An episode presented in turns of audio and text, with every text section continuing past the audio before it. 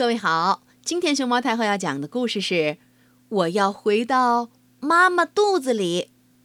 它的作者是比利时的迪埃里·罗伯埃克特和菲利普·古森斯，梅思凡翻译，未来出版社出版。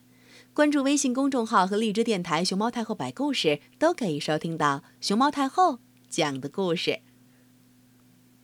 今天，我决定要回到妈妈肚子里。我可以蜷缩在它温暖的肚子里，像小鱼儿一样游过来游过去。你为什么想回到那个黑乎乎的地方去呢？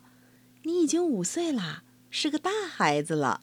妈妈对我说：“我就是想回去。”我大声地说：“我还在你肚子里的时候，早上不用那么早起床去上学，而且你会一整天都想着我。”我说：“可我现在已经一整天都在想着你了呀。”妈妈假装生气地说：“等我回到你的肚子里后，你会更加想念我的。”我得意地说：“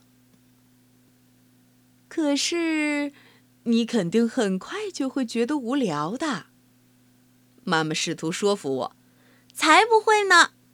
到时候你干什么我就干什么。”假如爸爸把手放到你的肚子上，我就跟他做游戏。我还会踢你的肚子，每次我一踢，你就会喊。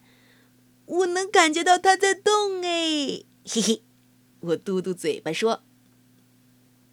晚上我再也不用早早的上床睡觉了，我可以听大人们讲话，我还能透过你的肚脐眼儿，嗯，看电视。所有人都会走过来，看着你的肚子，问：“是个男孩还是女孩？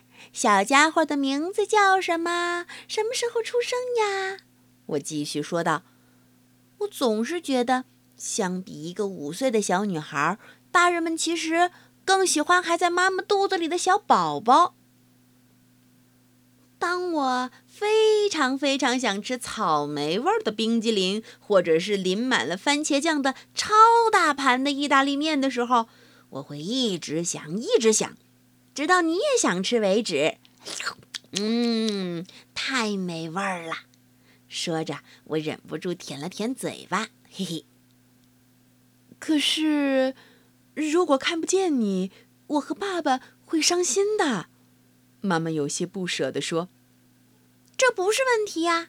假如你们真的想见我的话，只要到医院去看一个小小的电视屏幕就可以了。那东西叫……嗯，呃，超声波。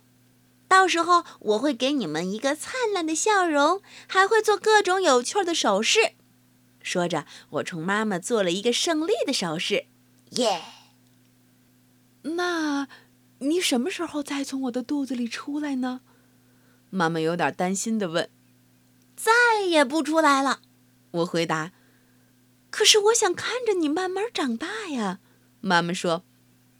我会在你的肚子里一点点长大的，别担心，我说。那我肯定会很快变成一头大象的。妈妈做了个鬼脸说。叮咚！妈妈，有人按门铃！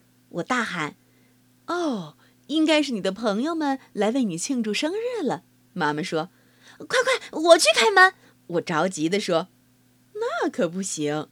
你在我肚子里的时候可是没有自由的，只有我去哪儿，你才能去哪儿。”妈妈说：“重新回到妈妈肚子里。”实际上是不可能的，更何况，假如我真的回去了，怎么拆礼物呢？怎么把生日蛋糕上的五根蜡烛吹灭呢？